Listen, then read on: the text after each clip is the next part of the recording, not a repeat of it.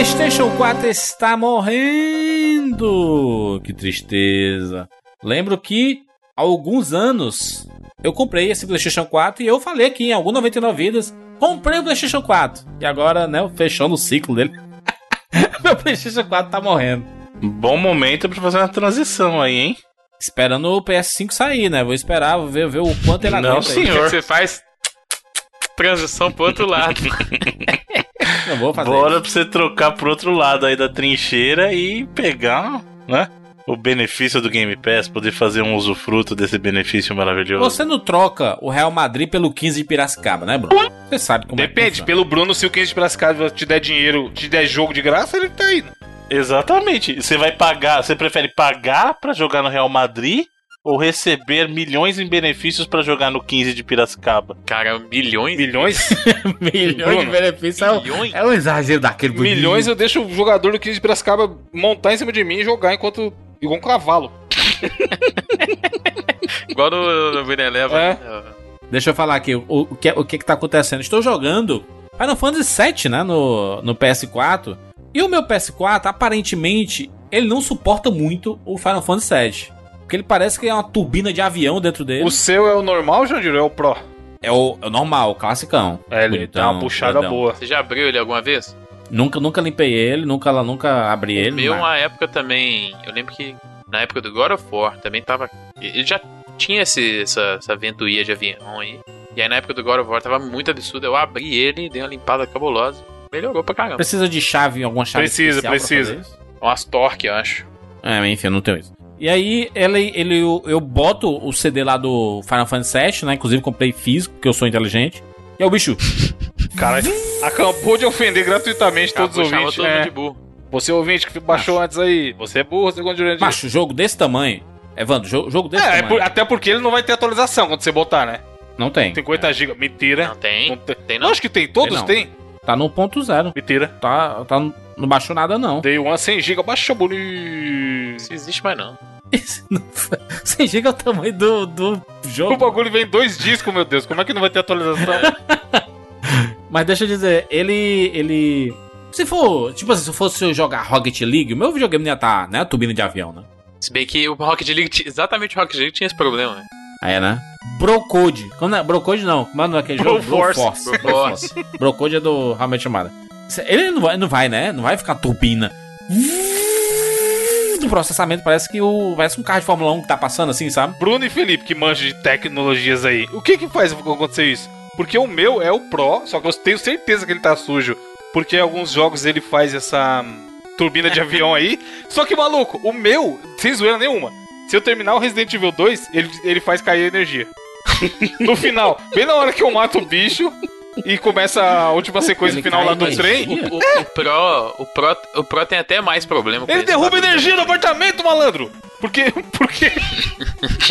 Te juro, ele puxa tanta energia que derruba. Se vocês quiserem, eu gravo depois. Eu falei, mano, não é possível, é muita coincidência Caraca, acontecer duas vezes no mesmo lugar. Aí eu meti uma extensão, liguei o videogame sozinho na varanda, e aí passou dessa parte, porque tava derrubando a energia. O que eu faço é assim: eu tenho um, um ventilador aqui no quarto, né? E aí eu coloco o ventilador do 3, que fica outra turbina né, do lado. Tá, aquele barulho absurdo. E eu coloco ele pra circular, sendo que o momento que ele para, quando ele roda, né? Ele roda, ele para, aí roda, para, roda, para. No, no momento que ele para lá do lado direito, é exatamente em cima do PS4. E aí o, ele não esquenta. Eu, quando eu joguei a demo, deu esse problema. E eu fui jogar o, o jogo e disse assim: será que vai dar esse problema? Óbvio que vai Lógico, dar, né? E deu exatamente no mesmo momento ali, sabe? 10, 15 minutos depois que eu comecei o jogo, ele já apareceu. O seu PlayStation 4 está quente. Ô, louco, dá o aviso? Desligue. E a luz vermelha piscando assim. Caramba, o meu não aí nunca rolou, não. Vu. Aí o meu irmão vai, vai, vai, vai explodir o negócio aqui, né, mano? Eu, eu tava explodindo lá a bomba do reator, tava explodindo meu, meu videogame, mano. E aí eu resolvi isso com o ventilador em cima dele. Resolveu. Bonito. Tô jogando aqui, bonito. Por que, que acontece isso, Bruno? Sujeira mesmo? Então, tem do- alguns fatores, né? O primeiro é o seguinte: a gente precisa lembrar que essa ventoinha ela é responsável pelo sistema de ventilação do console, ou seja, ela é responsável por tirar o calor dos componentes que se aquecem e jogar essa, essa, esse ar quente para fora, Uhum. né? Então, o que, que acontece com esse sistema de ventilação? Se o console ele tá frio, ele não vai precisar funcionar tão intensamente. Conforme ele vai aquecendo, ele, as ventoinhas precisam agir mais rápido. Então esse barulho que a gente fica ouvindo é justamente a velocidade da ventoinha subindo para tentar tirar aquele ar quente de dentro, né? Por que, que isso acontece só com certos jogos? Por exemplo, alguns jogos eles exigem menos do hardware. Então o processamento é menor, o uso é bem menor.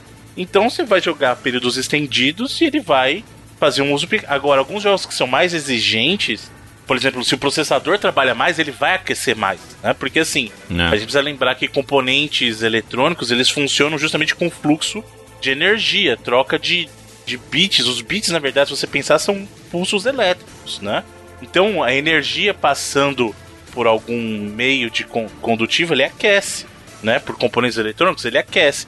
Então, é normal você ver alguns jogos que são mais exigentes fazerem com que o console precise trabalhar mais para tirar aquele ar quente de dentro. Aí o que acontece? Se aquela entrada de ar está obstruída, o ar, em vez de sair, passa a circular dentro do Nossa próprio console. Senhora, mas... Por isso que faz o barulhão Entendeu? lazarento, então. E aí ele fica tentando jogar e cada vez subindo porque ele não tá conseguindo dar conta de tirar aquele ar para fora e do se eu, se, eu, se, eu, se eu boto o ventilador em cima dele, ele dá uma resfriada no bagulho, né? É, porque ele não precisa jogar tanto ar fora para fora, imagina. Exato. E aí tem um outro ponto que é muito importante que as pessoas não consideram. Lembre-se, essas ventoinhas servem para tirar o ar quente de lá de dentro. Só que se você coloca o teu videogame numa estante encostado, o ar volta. Bate e já volta, Então né? muita gente... Exatamente. Então muita gente tem problema dependendo do lugar onde deixa o videogame. O ideal é você deixar o videogame num lugar bem ventilado. Botar ele na janela aí. É, o ideal real mesmo, que é foge da realidade do brasileiro, é que você jogasse o videogame sempre num ambiente com ar condicionado e desobstruído. Porque aí o ar condicionado mantém o ar geral numa temperatura mais baixa e ele desobstruído consegue deixar o ar sair com mais facilidade. Né, o ar quente. Mas o que é que vai acontecer, já que tá tudo fechado aí, não tem como levar pra, pra lugar nenhum pra consertar? Ele vai, eu, eu, tenho que ficar usando esse paliativo mesmo aí, né? É tipo aquele remédio da, da, dor de dente que a gente sabe que uma hora não vai funcionar mais. Então, o que você pode fazer nesse momento é até você conseguir levar uma assistência técnica, até você conseguir mandar pra Game Tech Zone, por exemplo, é você abrir o seu console e tentar fazer essa limpeza uhum. para pelo abrir menos abrir e não, não fechar nunca mais. Ih. Pior que eu, eu, eu, demorei tanto pra abrir o meu pela primeira vez que eu nem botei um, alguns parafusos, não. Aí, ó, tá capengando. Porque é, fica, fica fácil de abrir. É, ele não vai sair andando aí. Felipe move, só escuta os barulhos das tá peças. Tá parado, mano. Tec, tec, tec. O meu antigo, o branquinho O joguinho tá parado na minha estante. O PS4 que eu tinha do, do Dash lá, a edição branca e tudo, deve estar tá em algum vídeo, inclusive, do canal da GameTech lá de assistência. Eu levei lá no dia, o Bruno tava, tinha até barata dentro do videogame, mano. E ele dava essas capengadas jogando FIFA. Eu ficava, tipo, mais de uma hora jogando FIFA. Aí ele começava. Aí eu, eita, porra, agora é hora de desligar. E começava a esquentar que você sentia no ambiente, tão quente que tava. Que a sala do apartamento é pequena. Aí você fala, caralho, tá, tá mais calor que o normal aqui, né? Aí o videogame esquentando. ele aquece real, cara. E por tempo Não, não teve uso... uma postagem, mano? Não teve uma postagem de um cara que ele colocou que toda vez que ele fazia um arroz lá no, no negócio ah, de. Como é aquela. A panela elétrica. A panela elétrica, aí o arroz saía com um gosto muito estranho. E aí ele foi abrir essa panela elétrica, tinha um monte de calango frito dentro. Meu Deus, é, mano. É, as lagartixas. Mas o cara é. também não limpava a panela é Esses lugares né? são quentes, né? Os bichos...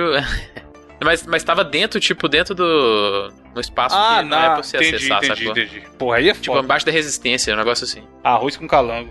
Então, o problema desses negócios que aquecem é que aí tem muito...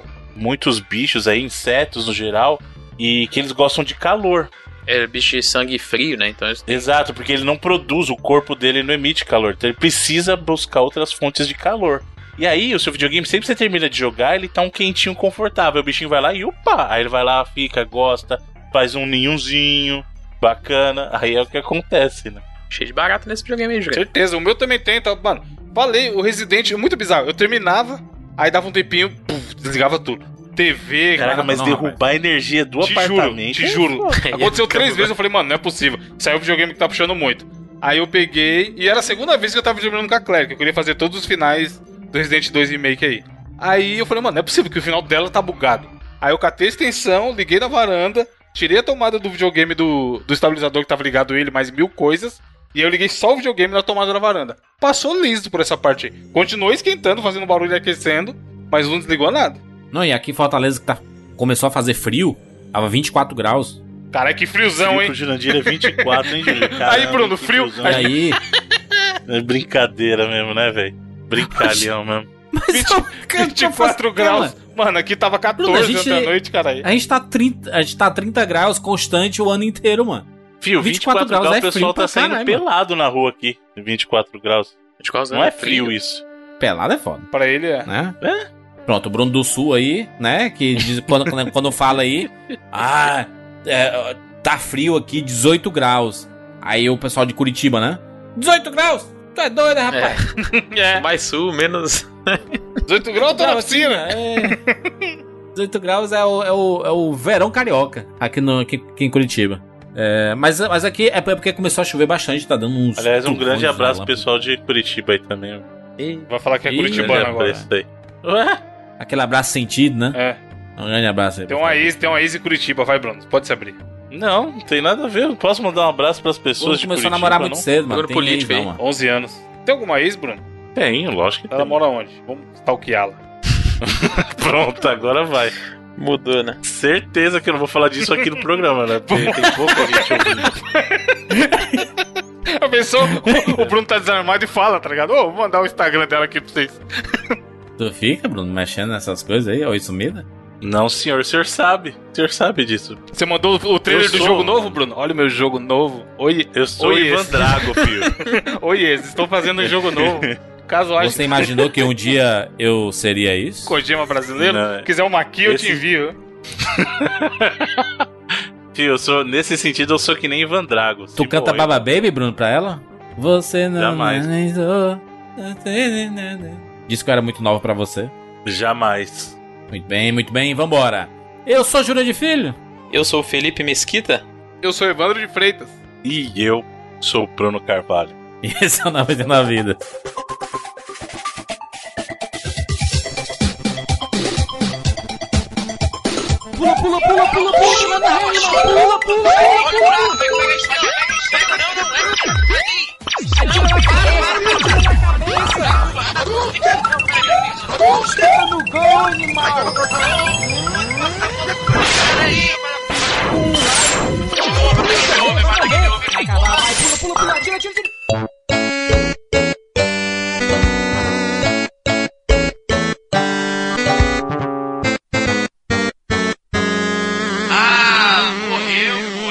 Relaxa, a gente tem 99 vidas.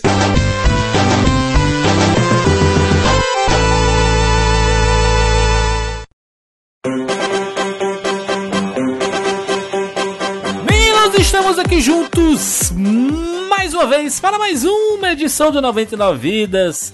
E dessa vez estamos de volta com a nossa série 4x4. Ai, que saudade que eu tava dessa música Babalu. Sobe o som.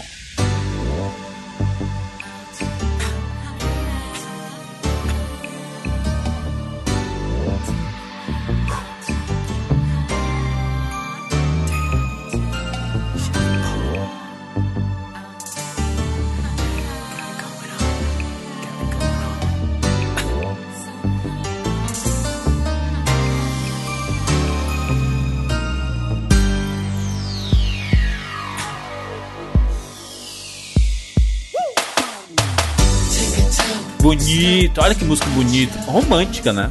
Vocês gostam de romance? Gosta, Felipe, de romance? Gosto até. Curto. É? Mentira. Filme, romance, eu acho bacana. Eu curto comédia romântica, coisa. Tu daria de presente aqueles carros de Não, loucura de amor? Telemensagem. Ô, você acredita que rolou isso na minha rua essa semana? Caraca. Depois de anos. Eles estão mandando, do- eles estão mandando isso, mano. É, é impressionante. A galera nos prédios, aí para o carro embaixo. Colonia!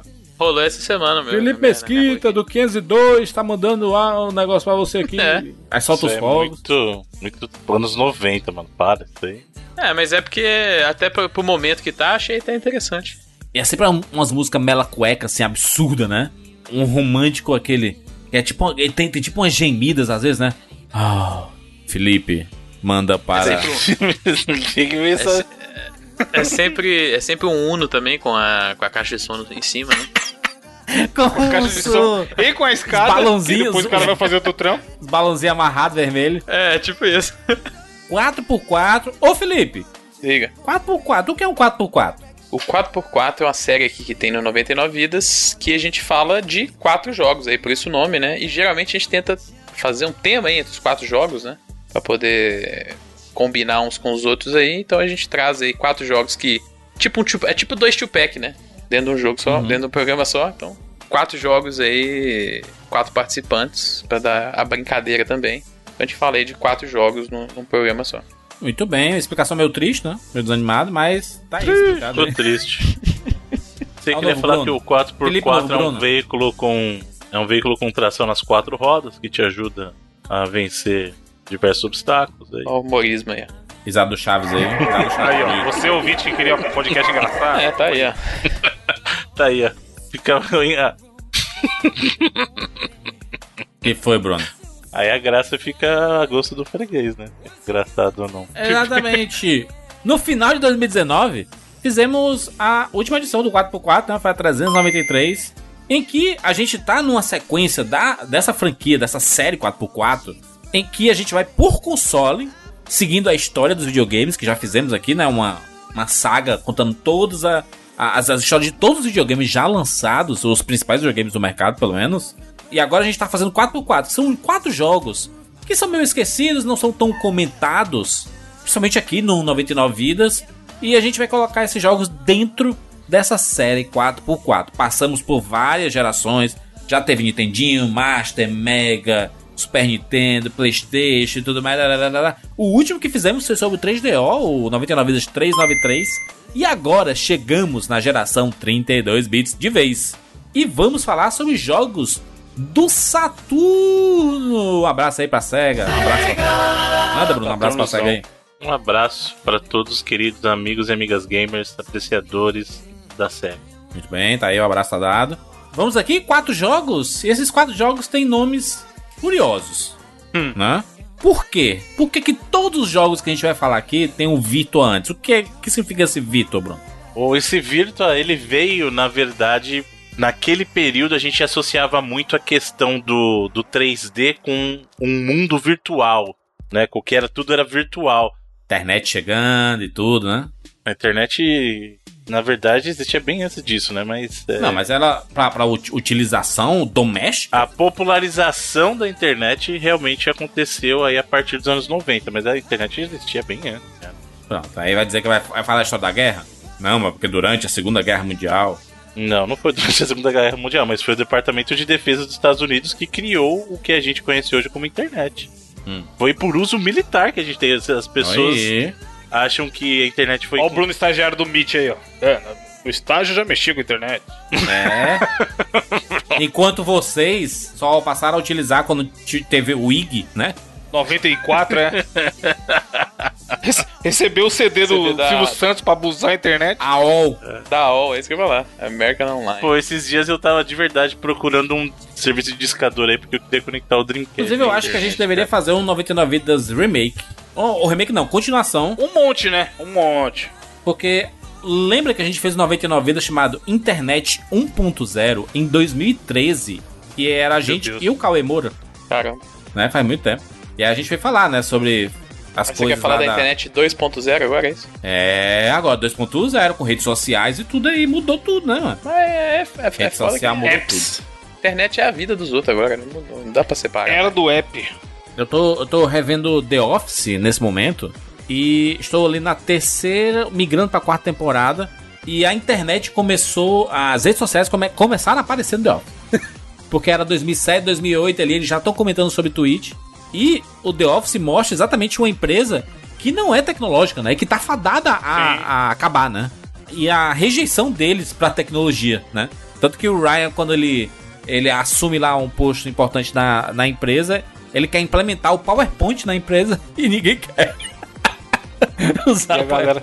Então, mas talvez acabar, não sei, né? Porque o que era foda no The Office é, por exemplo, os personagens que mais apareciam eram os vendedores e o gerente. Sim. E o trampo do Jim e do Dwight no, no seriado é fazer venda ligando, mano. É. Tipo, o cara tem uma mesa com telefone. Esse Não é o trabalho mudou dele, muito, tá né? ligado? Mas isso existe Ah, pra caralho, isso é muito. normal pra caralho. Não, mas ligar, efetivamente ligar o telefone pra fazer, realizar a venda, você não liga. É o WhatsApp que come. Não, pior que existe. Não, ô, é, é, Não, Evandro, eu mano, recebo um monte de ligação vendedor toda hora. chato de operador aí, Aí, mano. Nossa, muito. tenho- Mas a empresa não pode se ficar nesse pilar de só ter um cara com um telefone.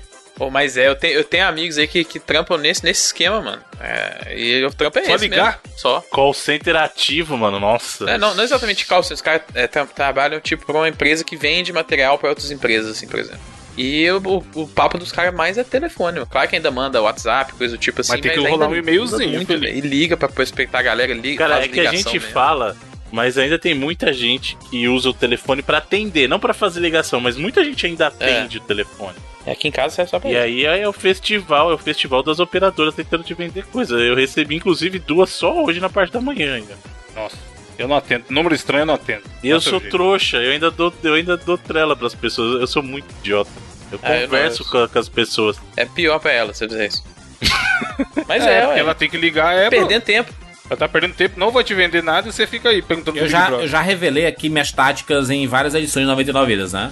De dizer assim, quando ele fala assim, ah, eu tô aqui, eu tô oferecendo o plano da operadora X. Aí eu digo assim, eu não, eu já tenho um plano de fidelidade com a sua concorrente, a fulano. E aí, vixe, é mesmo, né? Aí, então tá bom. Porque não tem isso escrito, não tem isso escrito no É, papel deles, ele assim, saber. não tem. é, eu também falo não isso, não, eu já tô no. Eu tô num contrato já, não tem como fidelizar no contrato, não tem como sair. Aí você pode até ser legal, assim, eu até gostaria de assinar. É, mas é foda que um dia eu falei isso e ela tava assim, mesmo pois vamos assinar, assinar, né?" vamos ter duas internets. Nossa, duas internet. É, vai que uma cai. Eu não falo nada porque eu já tive. Já. Caralho, é o Bruno, mano. O Bruno tem três PSPs, quatro PlayStation 4. Duas Né? internet é fichinha, né? Duas internet Sim, não é, é nada. óbvio que vai ter duas internet. Porque uma, ele não vai querer comprometer a, a jogatina dele online e o trabalho. Ele de- O Bruno deve desse, né? Deve ter internet do trabalho e internet de casa, né? Certeza. Só, e da Certeza visita, né? Só ele tem a senha. É... Aí assim, Carvalhos Work, Carvalhos House. Carva... Carvalhos House, é. Carvalhos fã. É igual o Telecine, Jandir. Tem, tem o Telecine Work e o Carvalhos Telecine Action e o Carvalhos É. Fã. Exatamente. Vamos lá, 4x4, temos quatro jogos para comentarmos aqui. Vamos começar com Virtua Fighter.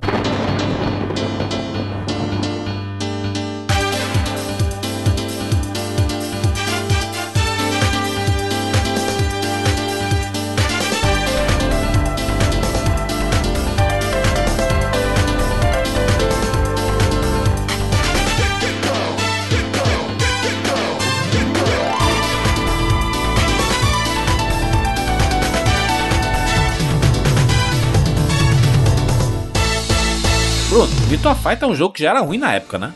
Já era ruim na época. Não, e rapidão, só Jamais. emendando né, na, Quadrado na explicação do bonito. Bruno do porquê que a palavra virtual aparece em todos os jogos, se naquela época tinha essa mania. Cara, eu lembro claramente de um amigo meu tentando explicar sobre o Virtual Fighter, sem ter referência, sem ter repertório pra essa explicação. E aí ele falava que era tipo um Street Fighter, mas era virtual. Aí eu, o que você quer dizer com isso, mano? se o Não, Street Fighter não é real, né? É tipo assim, ah, não é desenhado que nem Street Fighter, ele é virtual. E o cara, que esse maluco quer falar, mano? Aí depois que eu fui ver, eu falei, ah, é 3D, é isso que ele queria dizer com é virtual.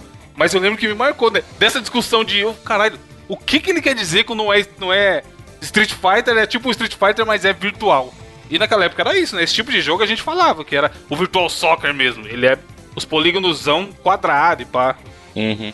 É, mas é, é importante te lembrar, né? O, o Virtua Fighter não foi o primeiro jogo da SEGA a usar gráficos poligonais. né? A gente acostuma chamar de jogos construídos com polígonos a jogos 3D. né? Ele não foi o primeiro. é, inclusive nem foi o primeiro deles a se tornar popular. O primeiro que ficou bem popular, a gente vai falar daqui a pouquinho dele. Mas a gente precisa lembrar uma coisa: isso não era comum na época. A gente tá falando. No caso do Virtua Fighter, a gente tá falando de um jogo que saiu em 1993, cara. A gente tava acostumado com gráfico de Super Nintendo e Mega Drive ainda, né? Então assim, você vê um jogo desse chegando, primeiro que a movimentação era diferente, né? Justamente por ser um jogo construído com polígonos, ele usava um sistema diferente de animação que não era baseado em, no nosso caso, quadros de animação, que é o que são os sprites, né? O sprite você desenha quadro a quadro cada ação. E nesse caso, eles faziam os movimentos lembrando, claro, que a gente tá falando de um jogo em 1993. Hoje em dia, é, não vai parecer a mesma coisa, mas eles pareciam mais reais por causa disso, né? Então, assim, você tinha um personagem que era construído para parecer mais humano, né? Com o caso do Virtua Fighter, você vai perceber que você não tem nenhum personagem como Blanca, por exemplo. Né? Os personagens são sempre inspirados em, em traços mais humanos, né? São mais realistas, entre aspas. Você não tem alguém que estica o braço como o Dalsin estica. Tirando, aí eu vou fazer uma exceção, que é a Dural, que é o último chefe do, do Virtua Fighter, que é um ser feito de metal, né? Uhum. Mas ainda assim, as feições dele são mais humanas. É como se fosse você lutando contra uma estatueta do Oscar. Bruno, mas dá, mas dá pra diferenciar, Bruno? Porque o polígono dele ele é muito feio, mano. Ela é de baixa, de baixa re- resolução também, né?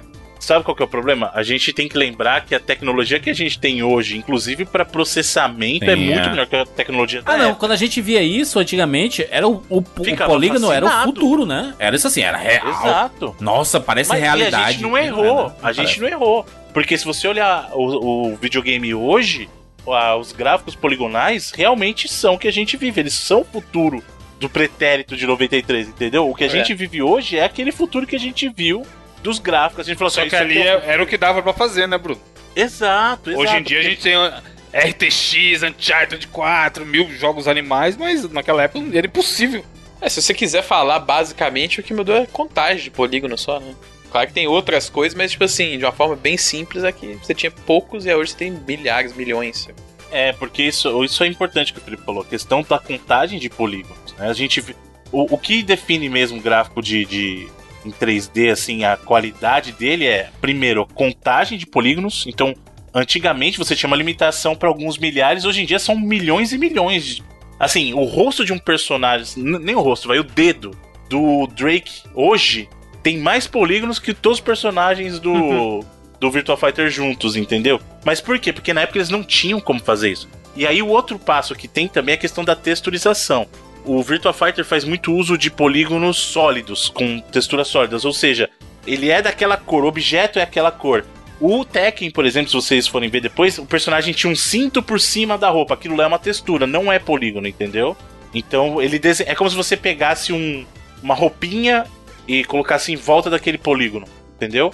E no caso dos primeiros jogos de, feitos em 3D, eles tinham texturas, eram polígonos sólidos, ou seja, o objeto era aquela cor, aí ele juntava vários objetos daquela cor pra fazer uma camiseta, vários objetos cor de pele pra fazer um braço, entendeu? Vários polígonos, né? Aliás, eu até queria trazer uma curiosidade. Eu sempre me perguntei toda vez que as pessoas falam assim, putz, mas esse gráfico é muito feio, não sei o que, e eu, eu não consigo enxergar.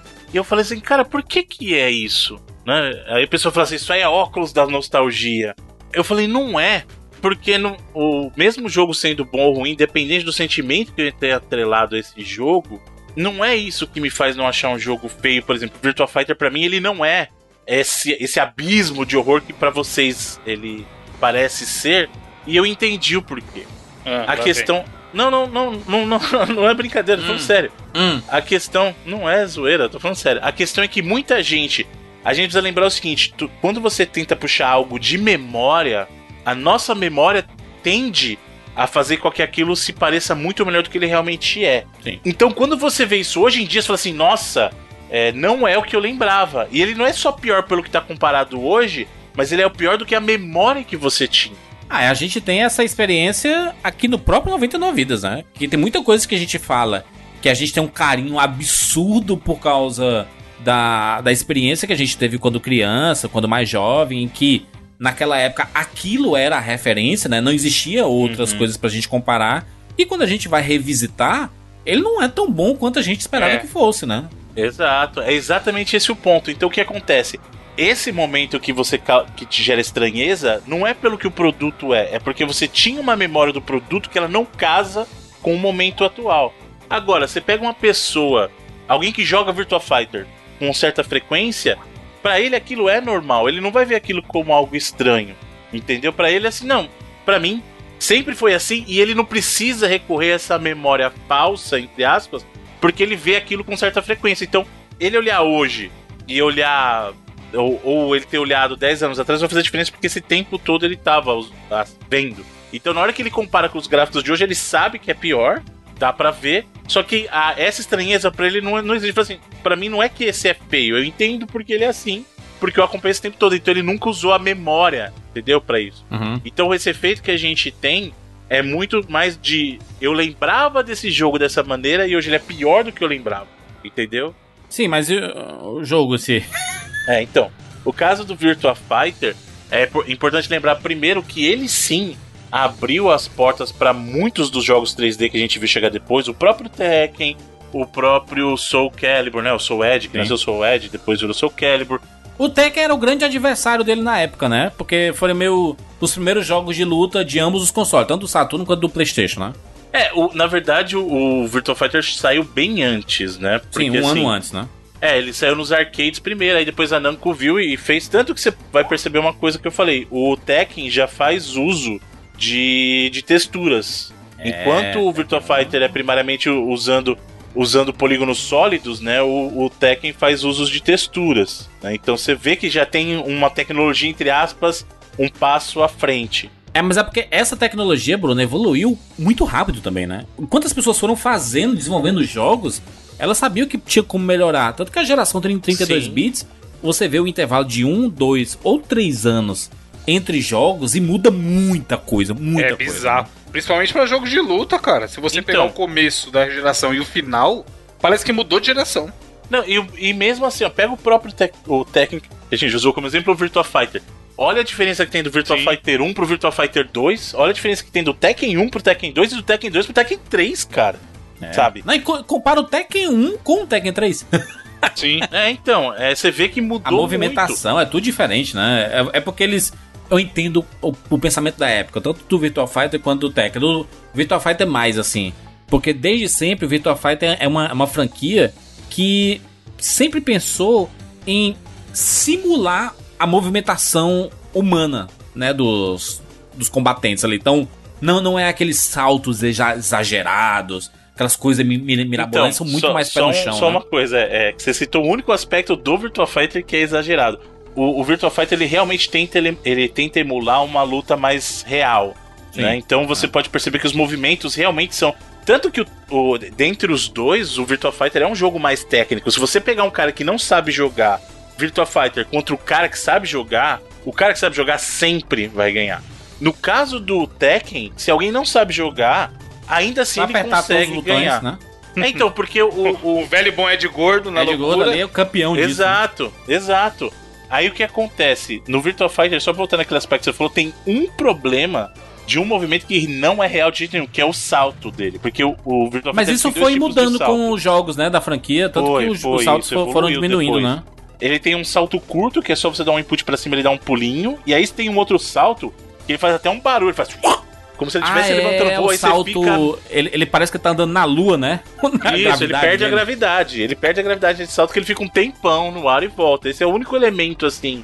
Um não, né? Um dos poucos elementos do Virtua Fighter que ele não é tão puxado pro real. Mas o Virtua Fighter se construiu como franquia em cima disso também, de ser aquela coisa mais próximo de Sim. um combate real, né? Enquanto o Tekken, por exemplo, já de cara, você tinha um personagem que nem o Yoshimitsu que subia na espada dele. É, ficava dando pirueta, que ninguém luta daquele É. jeito do Yoshimitsu, né? É, mas ô, ô Bruno, vou refazer aqui uma, uma opinião sobre o, o Virtua Fighter, tá? O Virtua Fighter 1.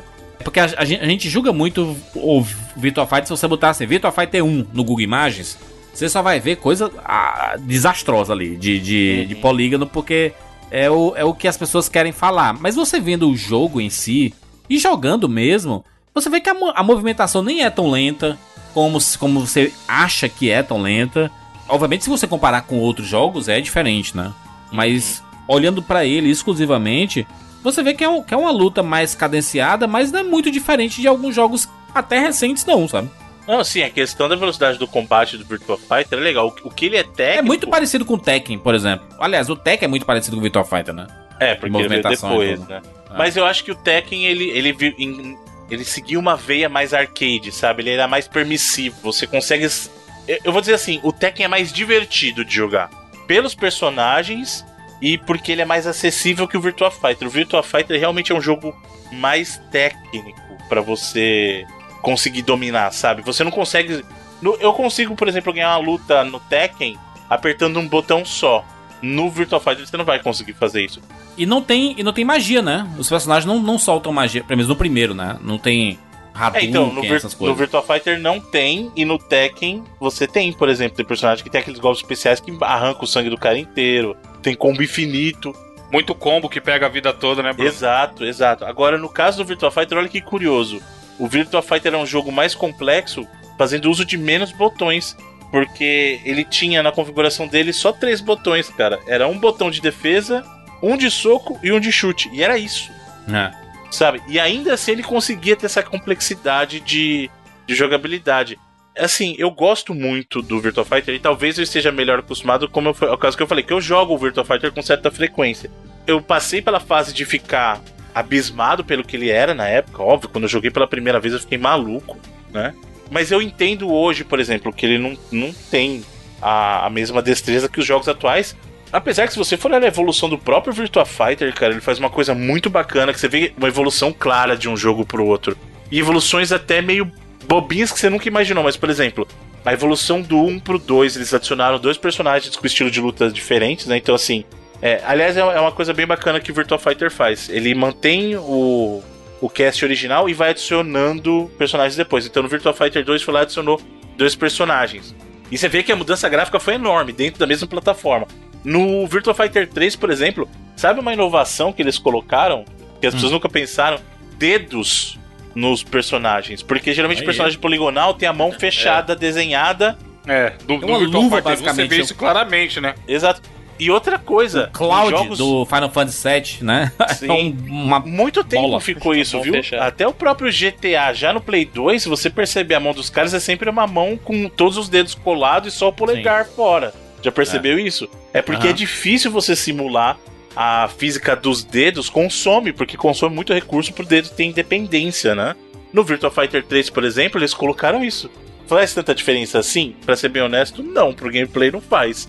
Mas é uma, uma parte de, de avanço tecnológico que eles pensaram, sabe? Eu, Pô, e se eu fizer os dedos terem movimento independente? Mas afeta visual só? Ou gameplay também? A única é visual, porque o golpe, quando você vai acertar o golpe, na verdade é, um- é uma caixa que acerta, né? É a mão, né? É um encontro Uhum, de, um- é, de uma caixinha com a outra, então não faz muita diferença, né? Bruno, o Virtua Fighter é do Yu Suzuki, né? É o grande mestre da SEGA, né? O Suzuki. A gente até já mencionou aqui, mas salvas, ah, salvas devidas proporções, claro. O Yu Suzuki é equivalente pra SEGA o que é o Miyamoto pra Nintendo, né? Ele criou muitas das franquias que a gente conhece da SEGA, são obras do Yu Suzuki. É, em termos em termos de gênero, ele é um cara até mais variado. assim, versátil. né? É, meio bem mais versátil. Apesar de não ter criado o Sonic, né? Não, não foi criação dele. Mas, por exemplo, ele criou Super Hang-On, ele criou que é aquele jogo de moto, ele criou jogo de luta que é o Virtua Fighter, ele criou o Shenmue, que é um jogo, é um RPG com simulação, de- sabe? de- um monte de coisa diferente. De corrida ele tem vários. Outrun. Daytona. Sim, OutRun, o próprio Virtua Racing é dele. Ele, ele é um cara. Daytona é dele. Então, assim, inclusive os jogos que a gente vai falar aqui hoje, só um não é dele. Os outros três são, É. Aí, sabe? Então. Tudo bem. E ele é, como o Felipe falou, ele é um cara muito versátil. Muito versátil porque ele, ele passeia pelos diferentes gêneros e ele tem exemplos de jogos bons em todos esses gêneros que ele faz, cara. Sabe? De corrida tem o OutRun, tem o próprio Virtua Racing, Daytona. De luta tem o Virtua Fighter. que mais que tem? O- os Virtua Cop são dele também, então tem jogo de tiro, sabe? Então ele é um cara que passeia bem, o próprio Shenmue que a gente mencionou aqui, então ele é um cara que passeia muito bem entre essas diferentes facetas de gameplay, né? O Virtua Fighter, o primeiro, tem oito personagens selecionáveis, né? Além do extra, o Dural, né? Isso, o Dural é o último chefe. O Dural parece Dural é bem um, famoso esse nome. um bagulho meio de tech demo, assim. É, então, isso que eu queria perguntar. O Jandir, que pegou a época, e o, Bru- e o Felipe talvez tenha jogado depois. Vocês se interessaram em Virtual Fighter ou vocês acharam genericão igual eu e nem tinha um pra querer jogar?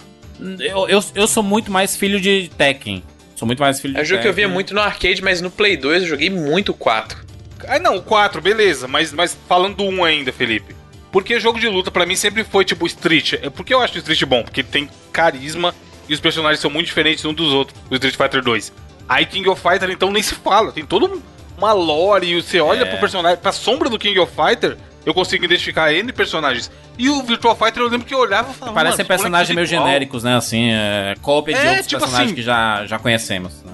É. Eram muito parecidos um com o outro e a jogabilidade, como o Bruno bem falou, por tentar emular o corpo humano fazendo uma luta, ninguém soltava uma magia, não tinha um, um Hadouken, sabe? Não, não me parecia ser uma luta empolgante o combate do Virtual Fighter na época. E aí, por isso, às vezes eu ia na locadora, a galera tava jogando e eu, ah, Virtual Fighter, é isso aí, gente.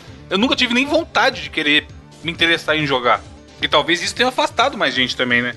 É, isso, isso é fato. As pessoas tinham o hábito de jogar jogos 2D e como a gente falou aqui, você pode perceber que o visual deles é muito mais humano. Então não tem um exagero. Talvez essa parte que você falou que não cativava, é porque assim, de longe, se você vê o Blanca, você sabe quem é. Porque não é todo jogo que tem um monstro Zangief, verde. Bruno. O cara musculoso, Exato. sunguinha, caralho. No caso do Virtua Fighter, como eram pessoas, entre aspas, normais, usando roupas normais, é uma pessoa na rua. Tipo, X, né? Então ele não tem aquela Sim, coisa sim. que visualmente. Apesar de que pra quem joga, você acaba identificando mais porque você tem um tempo de convívio. Mas no geral, você vê, você, por exemplo, vê uma personagem que nem a. A Sarah, por exemplo, do Virtua Fighter, que é uma, uma garota loira normal usando uma roupa. Tipo, se ela estiver na rua, você vai falar, é uma garota normal andando na rua. Você vai falar assim, nossa, é um cosplay de fulano, sabe? Que é o caso que a gente falou do Blanca, você botar alguém. Até coisa simples, alguém de kimono usando uma faixa vermelha na cabeça, você vai associar com o Ryu. O cara de kimono branco pode nem ser. O cara pode estar acabando de sair de uma aula de karatê dele, mas você fala assim, ó, esse cara tá de cosplay do Ryu, né? E realmente, no caso do Virtua Fighter, por ser a aparência mais humana, assim, mais simples, né? Mais mundana, isso pode gerar essa certa falta de conexão, né? Mas o Tekken, ainda sendo mais 3Dzão e tal, ele tinha um pouquinho mais de carisma. Mas é um porque pouco os personagens eram também. exagerados, né? Quem era personagem do Tekken? Exato. Yoshimitsu. Aí você tem. Nossa, o King, mano. Kingzão, você conhecia Exato, do o King, de King, que é um cara. É agarrão. um cara forte com a máscara de tigre. Logo você vai lembrar de um cara desse, velho. É. Tem o, o. O LOL, que era um cara com. Que era o Bruce Lee, sabe? Então você vai, você vai marcar as pessoas. É, eu, eu, eu sempre jogava com Paul, Paul Fênix. Era o O motoqueiro. Fênix, bom também. É, o Tekken, Tekken tem personagens... O Paul era do cabelão reto pra cima, né? Isso. Não, e tinha o Jack que parecia. Nossa, tinha o golpe do ele, soco Ele, que dava ele um- era pra ser uma cópia do, do Guile, Do Schwarzenegger. mas ele era um, Não, era um o- Schwarzenegger é, robô, né? É o Terminator, né? Uhum. Entendeu? São personagens mais exagerados. Você vê, quando a gente tá descrevendo eles, a gente fala de coisas exageradas. Lá o Paul tem um, um cabelão gigante. Então você, opa, isso aí é, aquela coisa de. Isso aí, inclusive, é técnica de, de arte mesmo. Você destaca características pra tornar o seu personagem mais reconhecível. Tiveram muitos jogos da franquia Virtua Fighter, né? Sim, sim. É, teve oficialmente até os 5, né? E aí é uma coisa curiosa, os personagens do Virtua Fighter acabaram migrando pra dentro do Dead or Alive. Tem vários personagens do, do Virtua Fighter no Dead or Alive. Aí. aí Olha aí, ele tinha que trazer, lógico. Pega do ele ia Dead or Alive, mas Dead or Alive não é Tekken? É da Tecmo, sim. Uai, não sabia dessa, dessa colaboração aí, não. Porque Virtua Fighter é cego. Isso. Mas eles têm, ó. A Sarah tá lá, o Jack tá lá. Que acabou também. O 5 é que já tem 15 anos quase. Não, Acho não é, do, não é do, da época do lançamento do Xbox, o Virtua Fighter 5. O Virtua Fighter 5, a última versão dele acho que foi o Showdown, que saiu na geração passada. É muito estranho, porque o, o, o Akira é parecido com o Ryu, o Jack é parecido com Ken. Uhum. É tudo meio parecido, assim, sabe? Os personagens, meio cópia do de Street Fighter, de outros jogos de luta, até do próprio The King of Fighters, né? Ah, por exemplo, a Pai parece muito a Chun-Li, é normal. Todo jogo de luta tenta ter o seu Ryu, todo jogo de luta tenta ter sua, sua Chun-Li, ele- é normal isso. O Jin é meio que um Ryu no, no, no Tekken. É. É tão longe assim. Muito bem, vamos lá pro próximo, próximo jogo. Nosso segundo jogo da lista aqui do 4x4. Vamos falar sobre Virtua Cop.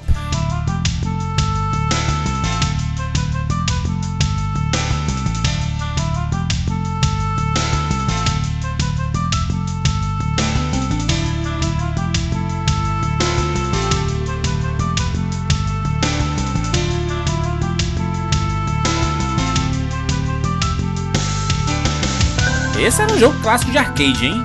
Todo lugar que você ia, tinha lá Nossa, isso aí era... pistolinha. E era... Sucesso demais, A maioria dos fliperamas, não sei vocês aí, o que eu frequentava, o cara cobrava a ficha mais caro, filho. pra jogar com a pistolinha. É? É, porque também tem que lembrar isso, quebra, né? Mais. Uhum. Pistola quebra, então o cara tem um custo de manutenção. Nossa, maior. mas era muito mais. Era, sei lá, se fosse passar, passar pra dinheiro de hoje. O, a ficha normal do King of Fighter era um real e a dessa aí era cinco, tá ligado? Eu Uhum. lembro que eu ficava pensando, porra, é da hora, mas é caro, hein, gente? Vamos jogar outra coisa ali. Porque tinha no, no fliperama do escadão de Carapicuíba, Bruno. E aí, de vez em nunca eu tinha coragem de jogar, porque eu sabia que eu ia perder rápido também. E aí, por ser muito caro e morrer muito rápido, eu evitava jogar. Mas eu achava animal. Virtua Cop, ele é, ele é a maior referência, né, ne- nesse tipo de jogo poligonal, né? Porque a gente via naquela geração, principalmente com o 3DO ali, muitos jogos de tiro desse jeito, né? Só a mirinha aparecendo e aí você com a pistolinha, você atirando e tudo. Mas poligonal, o Virtua Cop é a grande referência, né? Sim, é que assim, a gente veio de um período. Os jogos, na verdade, esses jogos de, de arminha, né? Os light guns que a gente chama, já existem. Já existiam há muito tempo, Sim. cara. Muito tempo mesmo. Tanto que até já acho que a gente mencionou aqui. O primeiro Odyssey lá, o 72, ele já tinha um jogo de pistola que era um rifle. E você atirava lá com um jogo que era simples, que era atirar num quadrado na tela, mas já tinha, sabe? E aí a gente vê nessa transição de muitos jogos famosos, inclusive em 2D, né? O próprio Mad Dog McCree tinha sua versão lá com a pistola, é, que aí já era até um outro passo que era o Full Motion Video. Mas a gente tinha, por exemplo, lá no Nintendinho, o Duck Hunt, né? Você tinha no Master System o Safari Hunt, você tinha muitos jogos que foram evoluindo com essa brincadeira. O Lethal Enforcers, por exemplo, não sei se vocês lembram, que é aquele dos policiais lá que tinha também em FMV. Não era bem FMV, era mais recortado, né? Era Photo Sprite. E o que aconteceu depois foi sim com a chegada da, do advento do, do gráfico poligonal. Esses jogos passaram a seguir mais esse molde que foi estabelecido sim no Virtua Cop. E durante muito tempo ali naquela, naquela janela dos 32 bits, os dois maiores expoentes eram Virtua Cop e o Time Crisis do lado lá da Namco, né? É. Que também é um baita de um jogo bacana. Não era até mais popular, não, o Time Crisis? Popular Eu lembro, eu lembro em que sentido assim? mais máquina mesmo, hein, porque eu lembro que tinha assim, eu joga, tinha Virtua Cop às vezes nos arcades, mas o, o Time Crisis tinha bem mais. É porque o Time Crisis saiu bem depois, né? Então, a gente tá falando Pois é. assim, acho que o primeiro Time Crisis é de 96, se não me engano, por aí. E o Virtua É, Cop saiu dois, dois anos antes. O Virtual né? Cop Então, Não, assim, ele acabou, ele foi inspirado pelo Virtua Cop, né? Sim. Sim, claro. sim. Sem dúvida. É que, na verdade, o que o Time Crisis tinha de diferente é que ele trazia aquela coisa do pedal que você se escondia. Então ele Sim, adicionava um outro nível. Porque, assim, o Virtua Cop, ele é um jogo totalmente independente dos seus reflexos. Você precisa tirar mais rápido que o inimigo É. para não morrer. Exato. O Time Crisis, com aquela coisa do pedal, ele permitia você ficar escondido, depois levantar e atirar num cara, baixar de novo. Entendeu? Que era uma, era uma mecânica que o Virtua Cop não tinha. Mas o que o Virtua Cop fez, que foi permitido inclusive através desse uso do- dos polígonos, foi dar uma outra cara pros jogos. Porque assim, quando você tem um ambiente construído em 3D, ele te permite brincar mais com questão de câmera, fica um jogo mais dinâmico, né, de você navegar. E isso o Virtua Cop fazia com maestria, cara. E, e assim, ele abriu porta, inclusive, para outra franquia que eu gosto muito, que é o House of the Dead, que também é da SEGA. Exato. Né, que aí já misturava a temática de zumbi junto. É, o próprio e, assim, Resident Evil, né? Pegou. É muito cria de Virtua Cop, né? Todos esses jogos de tiro poligonal, que é só a mirinha e você vai atirando e aparecendo na tela e tudo, é, é cria de Virtua Cop, né? Vem, vem posterior, né? Sim, a partir do- dos polígonos, sim, né? E assim, o Virtua Cop, o que, ele, o que ele era legal, que uma coisa que o Time Crisis original não tinha, era a questão do multiplayer, né? O Virtua Cop era um jogo que você conseguia jogar tanto o primeiro quanto as sequências com dois jogadores, Uhum. né? E ele tinha essa temática mais policial mesmo, né? Tanto que, é por isso que ele chama Virtua Cop. Você é um policial e tá tentando impedir assalto, tá... O nome, o nome dos personagens, mano, é um bagulho. Quando os japoneses fazendo nome em inglês, é o nome dos caras Michael Hardy e James Cools.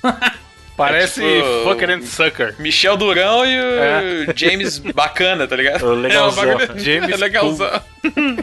Mas assim, é, a mecânica dele pra época também era legal porque o que que acontecia? Geralmente o jogo, você tinha um tempo pra acertar o inimigo, mas ele não te mostrava, né? Você tava jogando, então assim, tomou um tiro, você não sabia. No Virtua Cop ele instaurou um sistema que era muito interessante, que ele chamava atenção pro tempo que o inimigo ia reagir pra você, então ele tinha, ele formava um círculo em torno do inimigo Que era, digamos assim, cara, esse aqui é o seu timer pra tentar matar esse cara aqui. Se não matar, ele vai reagir. Nos outros isso mudou um pouquinho, né? Porque, tipo, no 3 aparece um contador, né? Tipo, 3, 2, 1. Se você não for, o cara vai atirar em você você vai morrer. Isso, essa, essa mecânica que eu falei é, é instalada no primeiro Virtua Cop, né? Que a gente tá falando do primeiro. Então ele faz isso. O Virtua Cop 2 também tem isso. E o- a grande sacada dele, como jogo no arcade, era ser esse atrativo de ser um jogo poligonal pra você usar com as pistolas. Os jogos de pistolas já eram conhecidos por causa desses outros que a gente mencionou. É o Mad Dog McCree, o próprio Lethal Enforcers e afins. E aí quando isso foi pra casa, porque assim, uma coisa é você jogar com a sua Light Phaser lá no Master System atirar na telinha. Ou até no, no caso do Super Nintendo do Mega Drive, você ainda tinha o Little Enforcers bacana tal. Mas você levar um, um Virtua Cop pra jogar no seu Saturno em casa e ter a arma, aí era. Ou, ou se, se você não tivesse, você tinha que jogar com controle. Era terrível. Mas é chato, né, cara? Jogar, jogar jogo assim com controle é bem. pra você bem- movimentar bem o, o- bunda, né, a cara? mirazinha com Lentíssimo, é. Não. É, É muito ruim, cara. Muito é, ruim. perde a graça. Era um bagulho muito de arcade mesmo pra mim, assim. Sim. Então, até porque a máquina deles era um bagulho muito louco, né? Completamente diferente Sim. do resto. assim. E inclusive pra quem quer jogar hoje em dia, quer ter o console, é o tipo de jogo que precisa de uma TV de tubo, tá? Porque as TVs, eh, como ele funciona aquele princípio de detecção de emissão de luz, né? Porque a tela pisca escura e aí ele emite luz onde é o ponto que estava o inimigo que você quis acertar. Essas TVs atuais não fazem isso, você não consegue perceber a emissão da luz. Não, eu tô, eu tô vendo um vídeo aqui. Claramente, o cara que tá jogando, ele decorou da onde sai todos os inimigos. Porque se você não, não, não atirar logo, você vai morrer. É muito, é muito fácil você levar tiro do, Sim, dos adversários, né? Mas isso aí, Jurandir, é mais pela questão do, da plataforma. Lembra que ele é um jogo que surgiu pros arcades, então a experiência tinha que ser rápida e precisava tirar você dali rápido Uhum. também. Então se tornava mais uma- um jogo de. Conforme você vai jogando mais, você vai memorizar o padrão dos inimigos e vai memorizar onde ele vai surgir pra você chegar mais longe, né? A máquina sempre joga contra você, contra você, né, cara? Ela quer tirar você dali o quanto antes. Virtua Cop tiveram quantos jogos? Três? Quatro? Da franquia principal, 3. Mas será que é um, um gênero que meio que acabou? Não tem muito interesse, assim? Podia ter no VR, né, mano? Um jogo Virtual Copzão novo aí, bem feito pra caralho. Podia ter no celular, mano. no celular. Não, Jurandir. A graça é a arma, Jurandir. É, pá. Poxa, você pode matar os inimigos apertando na tela, mano, do celular. O mano. dedo? Tá porra. É. É a mesma coisa que você joga. Então é melhor fazer um Whack-A-Mole que você tá pedindo. É um jogo de ficar batendo na cabeça lá das topeirinhas. É isso. É, Então. vai mudar o que você vê na tela. né? Cop. é. Mas é bem possível. Eu tenho certeza que tem gen- genéricos do Virtua Cop desse jeito no celular. Deve ter, mas não tem graça, pô. A graça do negócio é a arma. Hoje em dia a gente tem, inclusive, tecnologias adaptadas. Isso que o Evandro falou já existe muito em VR. Tem muita experiência de VR. Que é isso, você bota os óculos de realidade virtual e tá naquele ambiente atirando. Inclusive você pode usar, por exemplo, as armas adaptadas dessas experiências de VR. né? O próprio PlayStation tem. O lugar que vivem dos real shooters é no VR mesmo. Exato. E antes disso, na própria geração passada, o que o pessoal fez, principalmente o pessoal da Namco, porque ainda estava saindo o Time Crisis na geração passada, você tinha o Move no PlayStation, você tinha o Wii, que também tinha a questão da, da- do sensor, né? Mas para os jogos que não rodavam nem no Move e nem na base do Wii, você tinha, por exemplo, o Time Crisis, que ele, ele te. ele vendia no pacote sensores de infravermelho, e aí você usava a arma dele e fazia detecção da tela com base nesse sensor de infravermelho, cara. Hum. É uma tecnologia bem interessante. É muito legal. O Switch dá pra fazer isso? Não, né? O Switch, na teoria, você poderia fazer com o, o sensor do Joy-Con. Um deles tem um infravermelho na ponta. Aí. É só um que tem? É só é um. só um deles, é. Só um. Aí. Eles utilizam em algum jogo esse, esse sensor? Não, infravermelho. Acho que usa assim. Usa no Revelations, no Resident Evil Revelations, no 2 Revelations, ele usa mais pra recarregar a arma. Se você tampa o sensor com a mão, ele tá entendendo que você tá recarregando, entendeu? Entendi. Muito bem, vamos lá para o nosso terceiro jogo desse 4x4. Vamos falar sobre Virtua Racing.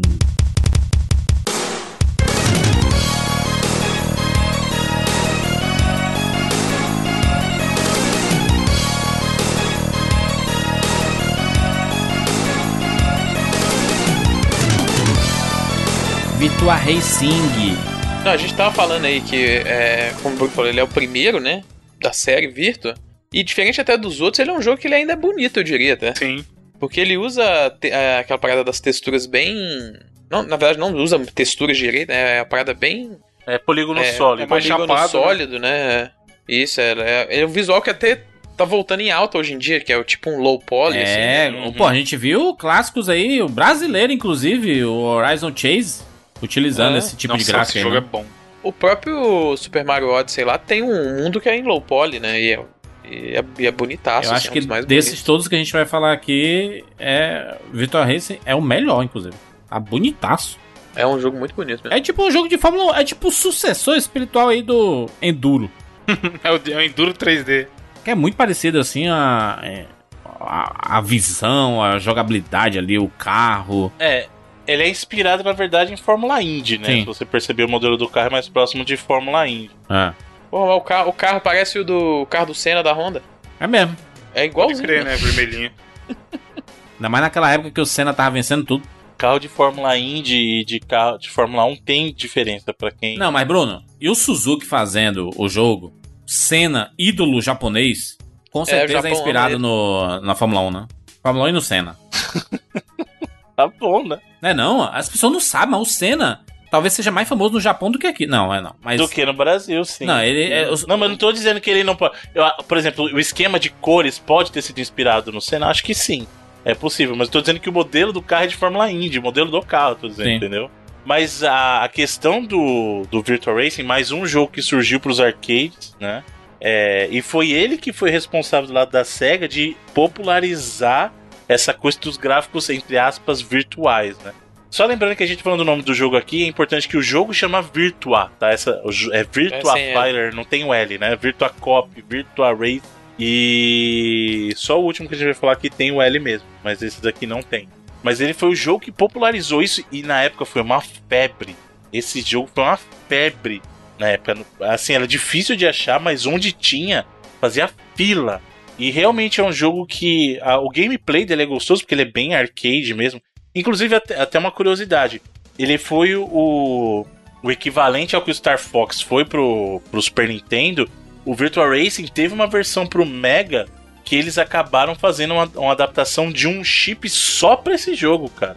Pra poder rodar no Mega Drive. E a versão do Mega Drive é honesta desse jogo, viu?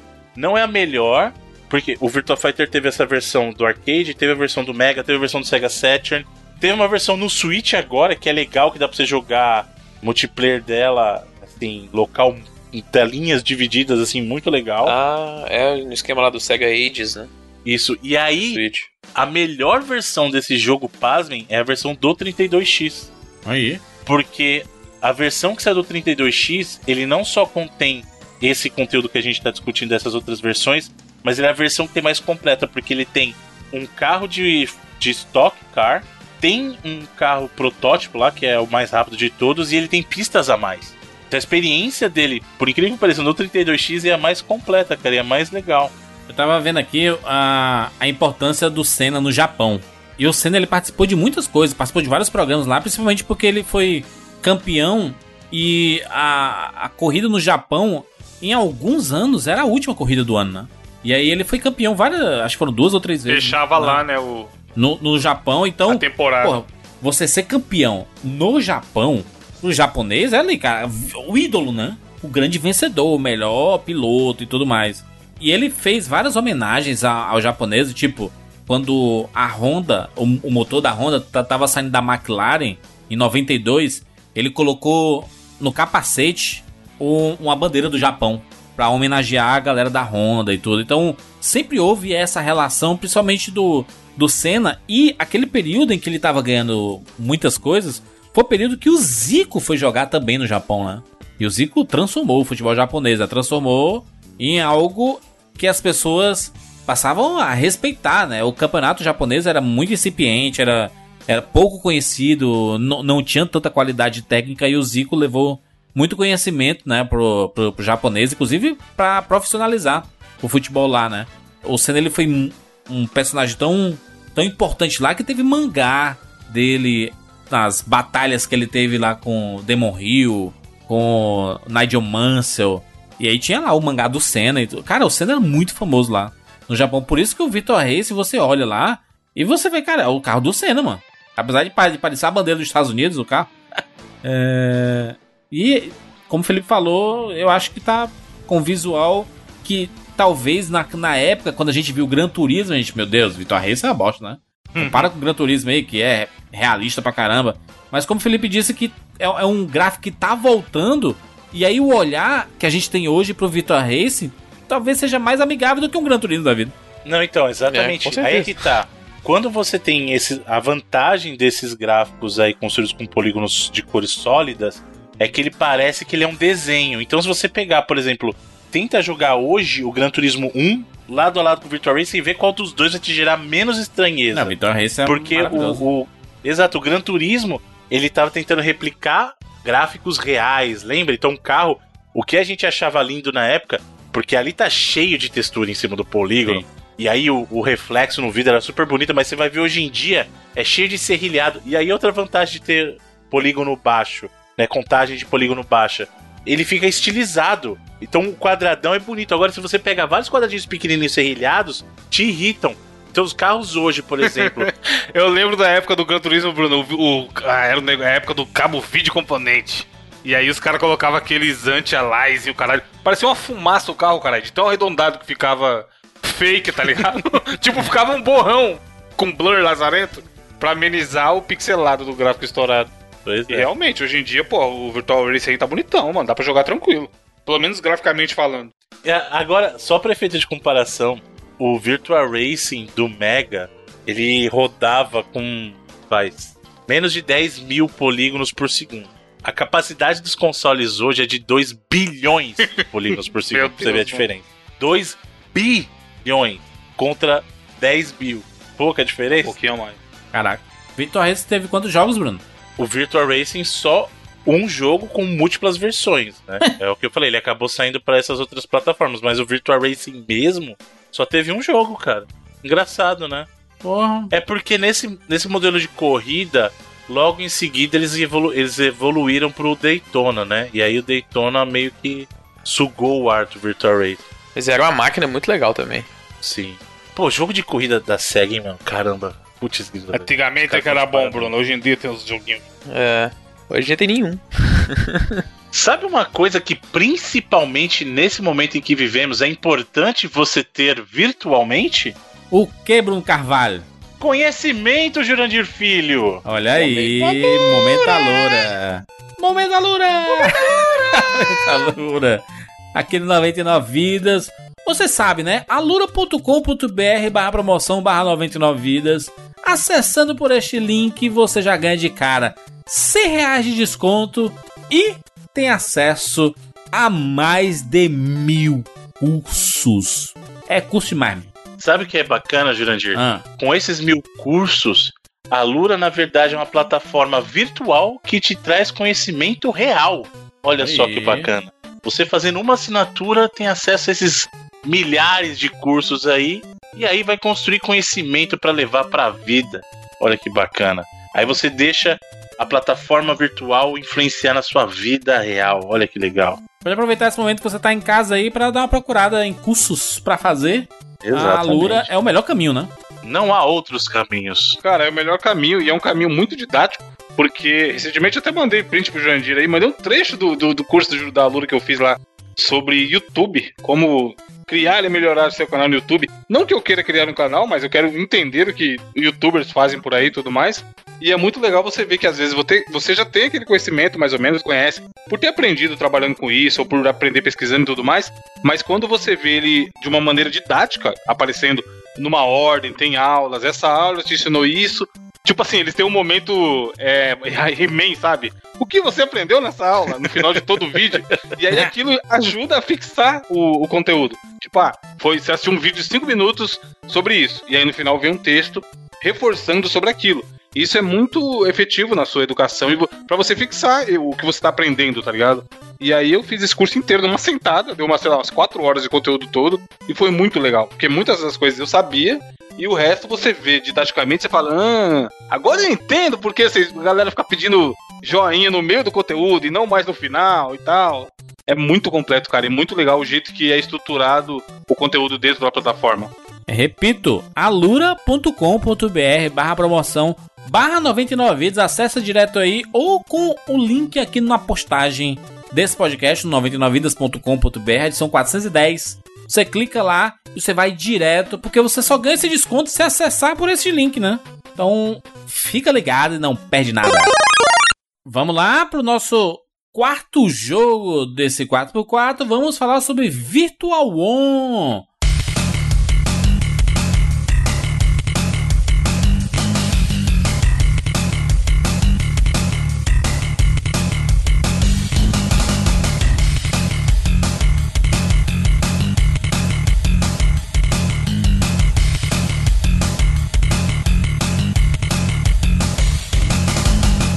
Secreto, esse é secreto do Bruno. Diferente dos outros, ele é esse é virtual. Isso mesmo, isso é virtual. Jogo de robozão, briga de robô. Diferente dos outros também, só o Bruno jogou. Combate de mecha, pô, esse jogo é secreto, esse é secreto. Esse aí cara. tem, tem que terminar todos os outros pra habilitar ele. Cara, o Virtual On, ele é um jogo de combate de mecha que era o seguinte. Mais uma vez, a, a SEGA queria fazer uso. Esse jogo, inclusive, já tem uso de, de texturas. Aí, aí ele, inclusive, dos, dos que a gente discutiu, se você olhar hoje em dia, talvez ele, este, ele tenha o visual. Apesar do visual dele ser bem bacana, mas talvez seja o menos agradável de você olhar, Uhum. né? Mas o- os combates, cara, são fantásticos. Nossa, mano, eu lembro de jogar esse jogo nos arcades, porque ele, ele era daquele arcade de gabinete e você tinha dois manches pra controlar os robôs. E controlava robô igual eu imagino na minha cabeça como seja controlar um robô gigante mesmo. Sabe? Então você bota os dois sticks pra frente, aí ele dá um dash. E ele é um jogo de combate muito intenso, muito, muito legal, cara. E ele tem é, uma coisa até que o, o Evandro tava mexendo. Ah, tem muito personagem que falta carisma e tal. Mas eles eram robôs estilosos, cara. Tipo, tem. Os robôs tinham características assim que davam destaque único pra ele. E o sistema de combate desse jogo era. é, era, era não, o combate é bacana até hoje. Só que assim, ele tem um problema muito grave pra você jogar no console, cara. Você jogar ele no, no Sega Saturn, ou você compra o Twin Stick, que, que era um controle que eles fizeram pra esse jogo, Nossa que é ele senhora. que vinha com os. A inclusão mandou um abraço. É? Tinha um controle específico pro jogo, só ele. Não, então, calma, calma. É isso que eu tô falando. Você tem. Se você quiser jogar ele de verdade, você tem que ter esse Twin Stick Controller, que era um controle feito só pra ele. Meu Deus. Ou você pode tentar jogar no controle do Sega Saturn. Qual que é o problema? Como ele é um jogo de combate que acontece no ambiente 3D mesmo, porque, por exemplo, o Virtua Fighter, ele era um jogo 3D, mas o combate acontece num eixo 2D. Você anda pra frente e pra trás, certo? Você não, Uhum. é, não tem muito além disso. O Virtual On não, ele é um jogo full 3D. Então seu personagem tá livre pra se movimentar nas arenas. Ele é um combate de arena. Então faz falta você ter esses dois sticks pra controlar o personagem. E aí no Sega Saturn o que, que eles fizeram? O movimento tá mapeado pro D-pad, né, pro direcional. E aí pra você virar o robô tá no L e no R. Nossa. Deve ser aquela velocidade também, né? Então, e o combate é muito intenso, cara. E qualquer deslize que você dá, você pode ser massacrado. Porque assim, ele é um jogo que ele pune muito quem não sabe jogar também. assim. Apesar de ele ser divertido, mas é assim, se você pegar. É, os robôs eles têm ataques à distância, eles têm os ataques de proximidade e tem os ataques pesados, né? E aí o seu robô pode voar no cenário também. Então, assim, se você pega um robô personagem que, ou alguém que sabe jogar bem com personagem e você ficar tendo dificuldade pra virar o seu robô, isso atrapalha muito durante o combate. Muito. Caraca, o controle é iradíssimo, Bruno. Puta merda. É muito legal. É muito legal o controle. É esse aí que eu mandei, Bruno, Muito que tá no eBay. Que ele é branquinho com detalhes em cinza e azul e vermelho, botão vermelho. Isso, exatamente, cara. É muito, muito legal o controle. É como você imagina controlando um, um robô, né? É isso aí. É, é. Da hora. Exato, então. Aí você tem a sensação de efetivamente estar controlando um robô. E aí o jogo brilha, cara. O jogo, o combate, o jogo é divertido sem esse controle? É. Sabe o que é, É, triste? divertido. Beleza, o jogo é divertido. Hum. Olha o preço do controle no eBay aí, no link que eu achei. O triste é aproximadamente. Exato! Tipo assim, você fala, porra, 100 dólares, não é nem tão caro. Aí a hora que você vê embaixo, puf, 540 reais. tá ligado? Tipo assim, pra uma parada que é mega específica, antiga, especial, é 100 dólares, é o que a Não gente tá tão esperava. caro, eu também achei, mano. É, Nem então. com o jogo ainda. Agora, exato, com o jogo original e bagulho antigo. Aí você passa, mano, 5.4. Puta que pariu. Isso sem falar que provavelmente vai ser taxado quando passar. É, aqui, vai né? chegar a Tem mil. essa ainda. Ah, a gente. No Super Nintendo a gente tinha a referência de jogo de batalha de robô, que era o Metal Warriors, né? É, mas é diferente, né? Porque ele é um jogo. É, isso, isso, isso aí é um Gundam, pô. Igualzinho o Gundam. Esses robôs. É, mas é, é a bata... o- é a sensação que alguém que assistiria Gundam na época, o próprio Evangelion, ia ficar louco pra jogar, sabe? Ou mesmo, aliás, mensagem pra galera que é fã do Kojima aí. Tem um jogo do que a gente pode falar também que tem combates de robô que é famoso por isso, hein? Zona of the. Enders, é isso? Lá vem. Zone of the Enders, cara. Zone of the Enders também é fantástico. E pra essa galera que é fã de mecha, cara, nossa, era um prato cheio, cheio na época. Os combates são muito bons também. Tem um, muito, um filme muito bom aí, né? Do Guilherme Del Toro, Pacific Rim. Primeiro. Só que, só que é robô contra. É, Bicho ruim. Não, mas Ajuda. é assim, o, o que o Guilherme Del Toro fez ali, cara, ele conseguiu traduzir pra mim num filme o que é um combate robô, porque o robô não é rápido. O robô ele pesa pra bater, cara. você sente o peso do- das porradas do murro dele. né? Exato. Pra mim, sem mentira, é um dos meus filmes favoritos. É top 5 da vida. Ô, louco! O Pacific Rim, cara. Porque o que ele fez ali é sensacional. Não existe nenhuma outra obra que transmita a sensação real, real, né, entre aspas, de se lutar com um robô gigante do que o Pacific Rim, cara. Ele é perfeito. Tanto que o 2 não conseguiu, né? O 2 ele, eles colocaram os robôs rapidinho e acabou a mecânica. É, e aí meio que perde um pouco a graça. O 2 o dois se per... Eu não acho o 2 uma porcaria completa, igual o pessoal acha, mas ele se perdeu muito. Pacific Rim 1 é perfeito, cara, perfeito. Se existissem robôs gigantes batalhando, eu tenho certeza que seriam daquele jeito. Vamos para as notas aqui para esses jogos do 4x4, Virtua Fighter, Virtua Cop, Virtua Racing e Virtua One. Evandrinho de Fritas, por favor. Pacote, baixa aqui o seu pacote de notas quânticas. Ah, Porque, cara, eu joguei pouco, puta, muito pouco. Eu lembro que assim, eu gostava muito do Saturn quando eu ia na locadora pra jogar jogo de luta com cartão de memória. Que ele deixava igualzinho o fliperama, o X-Men vs Street Fighter. tudo era bom pro, pra esses jogos, né? Do, da Capcom e tudo mais. né? Exato. E aí eu não É, o tive jogo o 2D Saturn. nele era bonitão. É, então, eu não, eu não tive o Saturn e eu achava um desperdício, cara. Pô, Pô, podia estar jogando X-Men vs Street Fighter, hein, gente? E vocês querem jogar esse jogo aí poligonal estranho? e aí, eu, eu- o Virtual Fighter, eu, ah, meio, porra, não, não, não tinha vontade de jogar. O Virtual 1 eu sequer conhecia, o Bruno forçou ele aí na goela abaixo só pra gente fazer piadinha com o nome. Que porra, ninguém, dos, ninguém dos três aqui conhecia. Mas, mas dos quatro me pareceu o mais legal, realmente. Que, pô, pelo menos é diferente, sabe? Do que se vê por aí. Posso dar uma nota geral pra todos? Pacote? Pode, fica à vontade. Deve. Juntando o pacote e considerando que o Virtual Cop achava bonzão, apesar de achar caro jogar nele, eu dou 80 vidas, cara. Não joga se tem seu valor. Nada assim que, oh meu Deus, mas já que você tá de bobeira aí, dá pra jogar. A maioria dá pra jogar. O jogo ruim é o que não dá pra jogar. Vou dar aqui minhas notas pro, pros quatro jogos. A Virtua Fighter nunca gostei muito. Eu sempre fui filho de Tekken. Joguei Tekken pra caramba. E Virtua Fighter eu sempre achei meio tosco. Mas vendo com o olhar de hoje e reconhecendo o valor histórico do, do jogo na época, vou dar aqui 80 vidas pro primeiro Virtua Fighter. É, Virtua Cop joguei bastante no arcade, joguei no Saturno, joguei em outras plataformas. É um jogo que faz parte da minha formação como jogador de videogame. Apesar de saber que não, nunca é, não é nada demais, nada absurdo, é um jogo que é me- memorável e tudo. Vou dar 75 vidas pro Virtua Cop. Virtual Racing eu achei o melhor do- dos quatro de- desse, desse 4x4. Tá um visual. É legal porque é, é um visual que era bacana é, na época. Depois se tornou um visual velho e hoje é o visual que as pessoas estão procurando nos jogos de corrida. deu, uma volta, né? Deu uma volta muito grande e, e faz parte dos videogames a ressignificação do, do gênero, né? Tanto que jogos 2D numa época em que só se falava de 3D, aí o pessoal, caraca, do 2D é um jogo velho, né? Não faz nem sentido ter jogo 2D.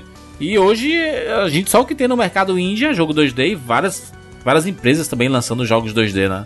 Então, ressignificar gêneros é, é muito interessante pro, pros videogames. Então, Virtual Race eu vou dar 90 vidas. E pro Virtual 1, inte- é interessante, né? Meu, meu, meu coisado aqui não achei muito, muito bom, não. Vou dar 70 vidas pro Virtual. Felipe Esquita. Eu vou fazer tipo o Evandro fez aí, dar um pacotão aí, pra Pra Virtua Pacotão, Fighter. pacotão virtual, Felipe. Isso, pacotão virtual da quarentena aí. pra Virtua é, Fighter, Virtua Cop e até o Virtua On também, eu também vou dar as 80 vidas honestas aí. Só pro Virtua Racing, que eu também, cara, vendo ele, é, pô, é um jogo que. É, tanto que ele é vendido hoje em dia, né? Ele tá no Switch lá no, como parte do Sega Ages. E é um jogo que passa tranquilo, assim, não só o visual, até a pegada mais arcade zona, assim. É a parada que passa fácil hoje em dia, então pra ele eu vou dar 85 vidas honestas aí. E pros outros três, como eu falei, 80 vidas aí pra, pro pacotão. Aí. Bruno, Bom, vamos lá. Eu vou começar pela menor nota, vai ser do Virtua Cop. Ô, louco. Eu acho que sim, porque dos, de todos os jogos que a gente falou hoje, ele, ele foi o que envelheceu pior no sentido de que as mecânicas dele já, já foram superadas assim por outros jogos de tiro, mas ele foi muito importante para estabelecer o que a gente conhece hoje como é, essas experiências de pistola com gráficos poligonais, sabe? Mas ele, ele é um jogo divertido, viu? Até hoje. Quem tiver a oportunidade de jogar. Mas joga com a. é, sabe o que é engraçado? Todas essas notas que eu vou dar, elas vão ter uma, uma certa ressalva. O Virtua Cop com a pistola é uma experiência divertidíssima. Com o controle é chato. Hum. Então eu vou dar nota de 85 vidas pra ele contando com a pistola. Entendeu? Contando que você tem a arma. 85 vidas. aí. A minha segunda menor nota vai. É, é um pouco delicado, mas vai pro Virtua Fighter. É, a questão do Virtua Fighter é o seguinte: se você, você jogar hoje, você consegue se divertir ainda. Eu acho que o, o que envelheceu do Virtua Fighter mesmo é gráfico. E mesmo assim, eu não. Eu- como eu falei, como eu convivi com ele esse tempo todo, pra mim ele não causa tanta estranheza. Eu, eu entendo que ele é parte do que ele é, inclusive faz parte do charme dele pra mim. Né? Por isso que. Por que, que eu vou jogar o Virtua Fighter 1 em vez do 2, por exemplo, que eu tenho também, que é bem melhor? Porque eu acho que parte do charme de jogar o Virtua Fighter 1 é você ver como era aquela época, é um retrato daquilo, sabe? Aquele gráfico. Cara, olha como ele, esse gráfico era, né? Pra ele eu vou dar. Porque ele sustenta na parte do gameplay ainda 89 vidas. Hum. Aí vem a questão do Virtual On e do Virtual Race. Eu vou falar do Virtual On primeiro. O Virtual On sem o controle, ele vale 80 vidas no máximo. No máximo. Nossa, olha o Bruno fazendo a galera gastar 500 reais aí. Se você jogar Virtual On com o Twin Sticks, se você quiser jogar no Sega Saturn, ou você pode tentar, sei lá, emular a versão do arcade e jogar com um DualShock, sei lá. E também vai, não é igual, mas pelo menos melhor a experiência. Mas ele com o Stick é 95 vidas. Se você conseguir o Virtual On com o cara, é uma experiência fantástica você combater de mecha usando. Cara, é, é- é- você que assistia Gundam, assistia Evangelho, é isso. Tipo, é isso. Melhor que isso só se tivesse um jogo bom do Pacific Rim. Porque o Pacific Rim teve um jogo horrível de luta. Tinha que ter um jogo. Melhor que isso só se o Virtual 1 fosse a experiência do Pacific Rim. Pronto. 95 vidas. Hum. Com o controle, com o Twin Stick, né? E aí vem o Virtual Racing. O Virtual Racing é um caso curioso que ele não precisa de um de um adendo pra ele ficar bom. Ele é um jogo bom, mas se você conseguisse jogar a versão do, do 32X, ficaria melhor ainda. Então a minha nota pro Virtual Racing geral é 90 vidas. Mas se você conseguir jogar a versão do 32X que tem os carros e as pistas a mais, aí vira 95 vidas fácil também. Que é divertidíssimo. Não tem acesso, não tem problema. Pega a versão do Switch que dá pra você jogar o, o co-op local. Co-op não que é competitivo, na verdade, mas consegue jogar é, tela dividida local, competitivo. Divertidíssimo, divertidíssimo. 90 vidas geral, mas se for a versão 32X, 95 vidas. Inclusive, se eu fosse a, a SEGA, na hora de portar o jogo, eu teria portado a versão do 32X, cara, porque é mais completa, é mais, é, tem mais pistas, mais carros. E é, um, e é um jogo divertidíssimo, pegada arcade até hoje, cara, divertidíssimo. Muito bem. Falamos sobre quatro jogos nesse 4x4. O próximo 4x4 é do PlayStation, né? Quatro Eita jogos porra. do PlayStation. Qual será? Qual, qual os jogos sairá do PlayStation? É, porque tem que ser jogos. muita coisa. Né? Tem que ser jogo ruim, né? Tem que ser jogo não tão relevante, que não ganharia um Não, programa. não é, jo- não é jogo ruim, não, Bruno. Como assim, ó? Jogo ruim, mano. Jujogos, Bruno. O Júnior Dia que tá falando que tem que ser jogo bom, não sei, mas que, que jogo que eu colocaria no 4x4 PlayStation, por exemplo? É que jogo bom não ganha o cash, né? tem. É tu que escolhe 4x4? Animal Crossing. Animal Crossing do PlayStation. Aca- você acabou de falar aí. Você falou assim: qual jogo eu escolheria pra colocar no 4x4? Prefeito Bruno. Depois ele fica no grupo falando Não, que não mano, mas eu tô falando do PlayStation. Cadê É. o meu beirando cast? Qual jogo do. Qual jogo do PlayStation? Tô falando, né? Do Play 1, cara. Beleza, Verão. Muito bem, fechamos mais um 99 Vidas. Lembrando que você pode fazer a sua colaboração mensal para, para né, para, para,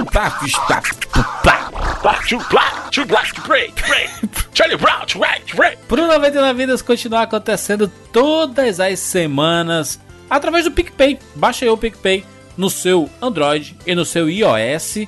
Depois que fizer seu cadastro lá, pesquisa 99 Vidas. Colabora com 15 reais com esse podcast maravilhoso. Que você vai ajudar esse podcast a ficar vivinho da Silva. A gente pagar nosso servidor, nosso editor, ficar tudo bonito, cheiroso no ar, do jeito que você gosta. E de quebra, você passa a fazer parte de um grupo lá no Telegram em que todas as semanas, assim que sai uma edição tradicional do 99 Vidas, a gente lança também uma edição bônus. É um 99 Vidas bônus extra exclusivo para você que colabora com o 99 Vidas. E são podcasts bem bacanas, a gente responde perguntas, a gente comenta temáticas aqui que não são faladas no 99 Vidas tradicional e a gente fala lá, inclusive na última edição teve um vídeo que falou assim: Caraca, o melhor tema ficou pro bônus. É exatamente isso. É, então, eventualmente acontece isso. Dependendo da sua expectativa, ele vai achar que é o melhor tema no bônus. No caso do bônus da semana passada, foi o que a gente comentou sobre o lançamento do controle do PS5, que foi divulgado o design dele e tudo mais. Isso. E a gente fez um programa inteiro para falar sobre o que a gente achou do controle. Poderia entrar numa abertura, talvez? Poderia, mas aí ficaria uma abertura imensa. Aí a gente jogou pro bônus. Foi uma pergunta que muita galera do grupo fez também. O que a gente achou do controle e tudo mais. E a galera também tá ouvindo, Juros, aí no feed no último mês, como que é o bônus. Saíram quatro bônus para ajudar na quarentena. Aí. E o povo tá vendo aí a amostra grátis de como que é um bônus. Então se você quer ter mais 90 edições, é, aliás, 85, né? Desse, desse bônus aí exclusivo, é só assinar lá no PicPay. Ganha o cashback, sai a assinatura de graça, já que você vai pagar 15 reais e vai receber 15 reais de cashback. E aí você ajuda nós e ainda fica feliz com 90 podcasts pra ouvir. Que bonito, hein? Que bonito. Faça sua parte aí que a gente tá fazendo a nossa aqui, trazendo para você todas as semanas 99 vidas saindo regularmente, né? Uma coisa que 99 vidas sempre, sempre foi o maior vilão 99 vidas nesses anos foi o tempo, né, e a regularidade. coisa que não vem acontecendo nos últimos anos, inclusive. Fechamos? Falamos sobre quatro jogos no 4x4. Acesse aí 99vidas.com.br, deixe seu comentário. A gente quer saber muito a sua opinião. É isso, nos encontramos na próxima semana. Tchau.